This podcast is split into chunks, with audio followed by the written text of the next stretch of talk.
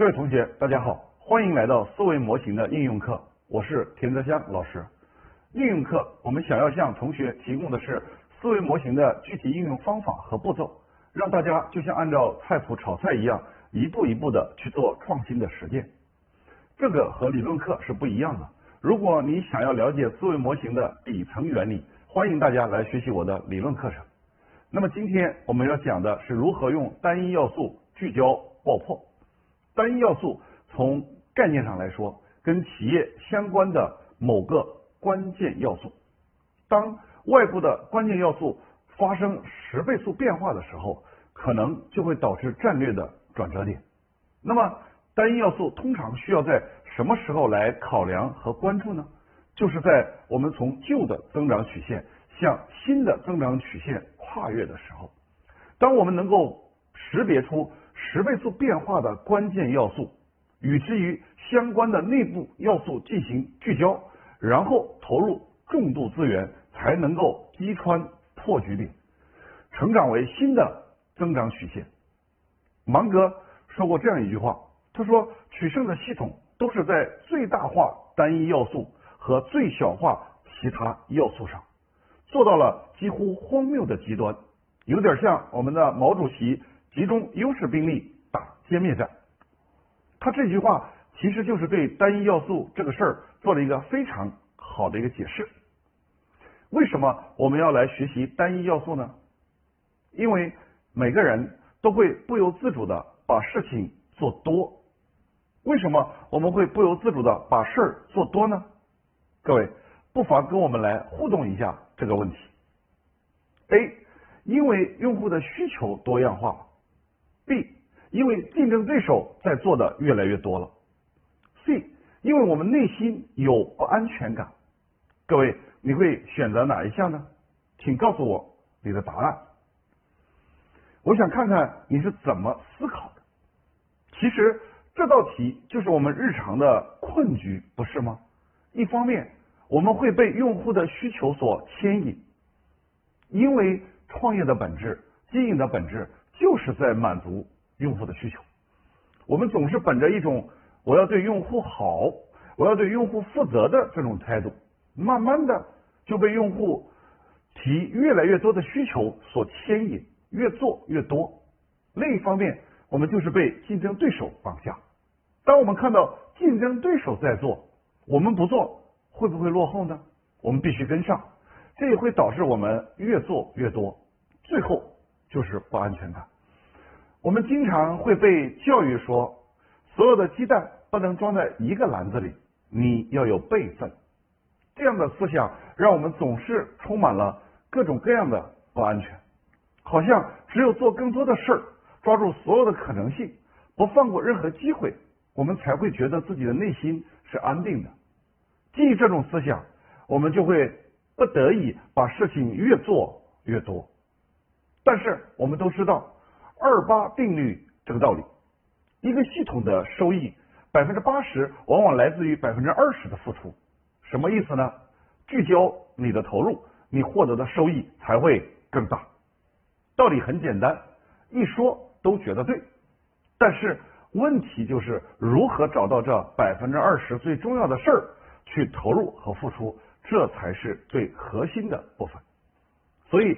今天的课程，我们就聚焦在如何发现最重要的要素，这对我们创业应该来说是至关重要的。我们既然要梭哈在一件事情上，就一定要选对要素，否则就会前功尽弃。那么在这件事情上，单一要素思维模型能够帮到我们什么呢？应该来说，单一要素模型的诞生，就是为了帮助我们识别出。外部环境变化的红利信号，但识别出信号远远不够，我们必须要把这些正在变化的信号跟我们自己内部的关键要素来做关联，能够有幸进入合集的，才去值得我们去投入尝试去做测试的机会。经过测试之后，我们才能够进一步的去判断到底哪个要素既符合外部环境。大势所趋，又符合我们的能力范围，是我们能够 hold 得住的。这样的单一要素，才是值得我们果断所害的。好，接下来我把这个过程呢拆解为三个步骤。第一叫识别红利信号，第二叫关联内部关键要素，第三舍九取一击穿破局点。我们分步来学习。第一步就是识别外部的红利信号，也就是找宏观环境当中的十倍速变化。简单来说，就是从纷繁复杂的信息当中找到那些对我们有价值的、能够反映需求变化的信号。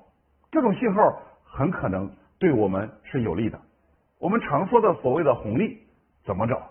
其实有一个非常好的通用的商业模型，已经被验证过很多年。此处可以直接引用，就是 PAST 模型。PAST 模型呢，分开来说是政治、经济、社会、技术四个层面的分解。由于是对整个宏观环境进行拆解，你可想而知，拆解的量和拆解的信息量和扫描的信息量有多大。所以我提醒各位。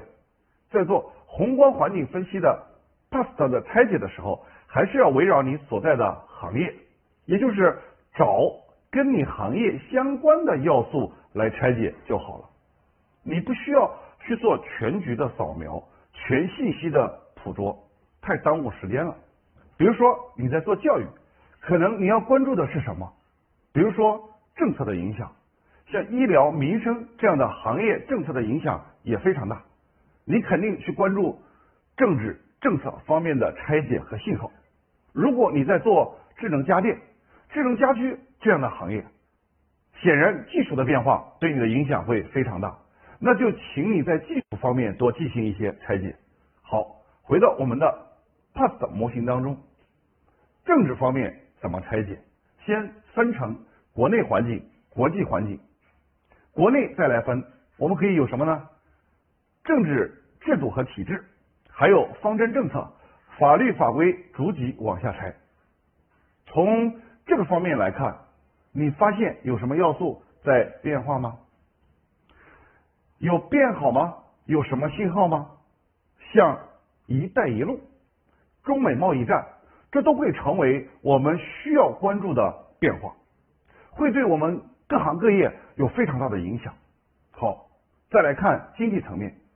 先拆成宏观经济、微观经济。宏观经济又可以分为经济发展、经济基础结构、经济政策、城镇化程度等等。微观经济呢，又分为消费结构、收入水平、储蓄、信贷等等，这些都能够帮助我们发现变化要素。比如说，中国的城市化建设现在正是突飞猛进的发展，带来了整体的消费升级，这就是非常好的红利。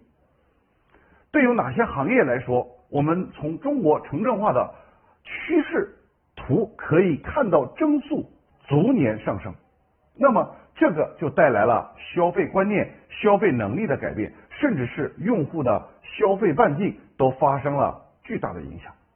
整体的消费升级需要你的行业来关注吗？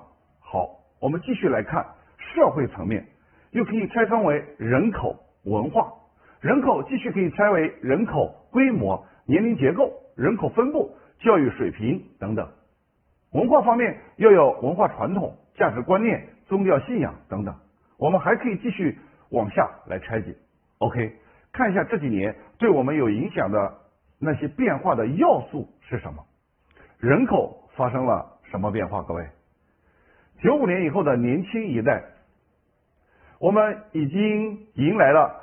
二零二零年二字头的时代来了，无论是从消费水平还是消费习惯，它都跟我们七零后、八零后乃至九零后迥然不同。所以，对他们的理解就是对未来商业和消费方式的洞察。还有一个发生变化的要素，你关注到了吗？就是国潮，这也是非常典型的在这几年崛起的一种文化现象。以前。我们看到穿汉服可能只是在表演舞台上，但是现在大街小巷你都能看到穿汉服的小哥哥小姐姐，你不会觉得奇怪，对吗？包括以前我们看国外的动画片，现在哪吒大火以及故宫相关的文创产品，还有李宁在年轻消费群体当中的爆红。你当我们拆解到足够细的时候，我们就能够找到与之相关的十倍速的变化。好，最后我们来看技术。技术这个层面可说的就太多了。我们先把它简单的分为科技、科学和技术。科学又能分成基础科学、应用科学，技术也有新技术、技术政治、技术转移、商品化的过程，还有国家地区的整个技术水平等等。好，如果跟你行业相关的，你就再继续做更多的拆解。在这里面特别提醒一下，科技的发展很多是交织在一起的。比如说纳米技术的突破，它会带来生物医药的整个发展，甚至可能会带来整个相关领域的突破。所以技术是有很强的连接能力的，它可能是牵一发而动全身的，你一定要特别关注。所以你在做技术拆解的时候，不要盯在某个点上，往往一个技术的突破就会带来整个科技领域的变革发展，甚至开辟一个新时代。比如说。我们经常听到的五 G，以它为例，整个五 G 技术的发展，它所带来的低延时、大的数据量的流通，会给很多行业带来飞速的变化，像我们的教育、医疗、影视。而当五 G 在迅速发展的时候，又会支撑 AI 技术更快速的成型，两者相交融带来的影响是不可估量的。我不知道各位有没有听说过这样一句话，叫做“五 G 时代彻底来临之后，百分之九十的行业都值得重做一遍”。这句话特别有道理，大家一定要关注。好，通过这样的一些行业和外部宏观环境的扫描，我们就能拆出更多更丰富的要素，从中找出发生十倍速变化的那些。来，各位，我们互动一下，请问？对你所处的行业影响最大的外部要素是什么？我知道咱们的同学都在各行各业，医疗行业、文教行业、电商行业、餐饮行业等等。好，请问跟你的行业相关的最重要的影响的外部因素，你会选什么呢？请大家思考一下，便捷的来统计外部环境要素变化的表格一个工具。这个表格的纵轴是不是我们刚才所讲过的宏观经济的政策、经济、社会、技术，对吧？这个行业横轴是我们非常熟悉的供给需求连接模型。你可以先用 PASTA 模型来拆解外部宏观环境对你所在行业的影响，再用供给需求连接模型去缩小这个范围，把对你直接相关的你可以利用的要素。勾选出来，这样就比较一目了然了。好，举个例子，比如白酒行业，我们从宏观层面来看，哪些要素发生了新的变化，有可能带来新的机会呢？比如说，国家出台了八项规定，这对高端白酒的市场有一定的挤压，但是它对中低端白酒市场是不是利好消息呢？再比如说。从社会层面来看，八零后、九零后的迅速崛起，让他们成为了消费的主力。但是，好像在国内的酒类市场当中，以前针对他们的产品并不太多。白酒是一个我们父辈愿意体验的产品。另外，从经济层面来讲，消费升级、GDP 的稳步攀升，人们更会在意消费的品质、体验要好。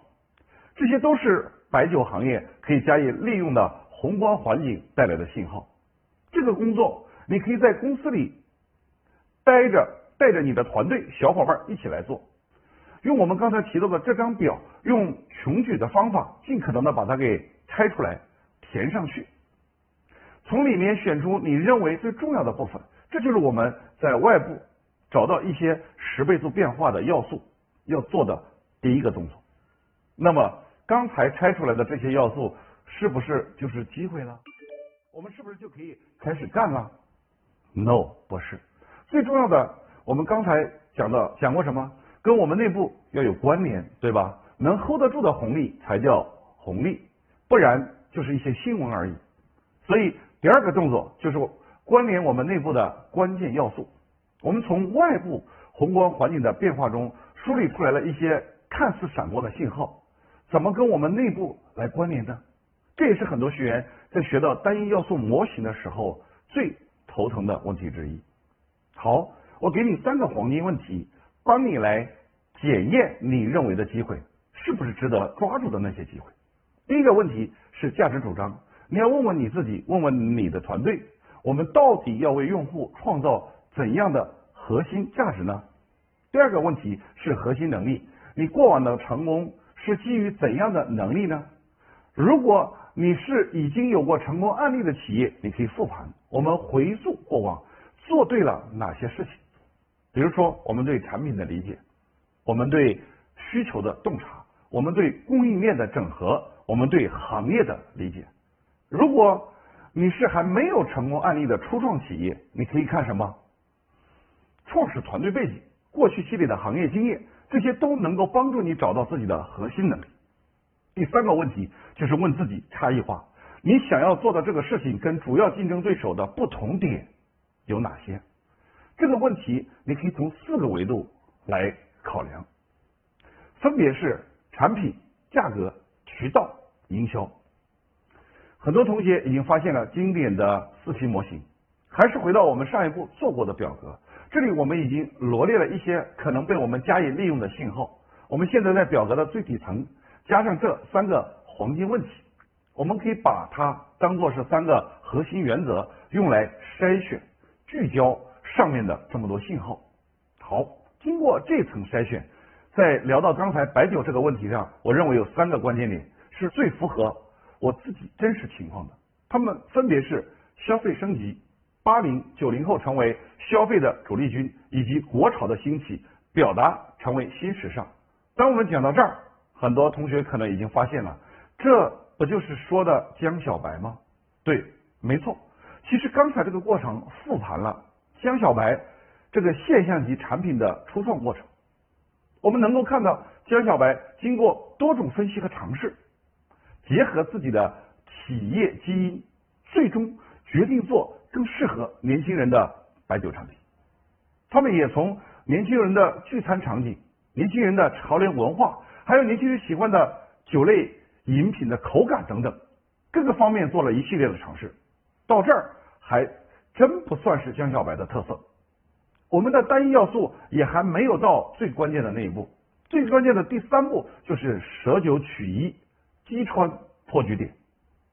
讲到第三步之前，我们先互动一个问题，请大家回答一下：如果你是江小白的创始人陶石泉，走到这一步，你似乎已经。抓到了一张王牌了，好，你会从哪个角度切入？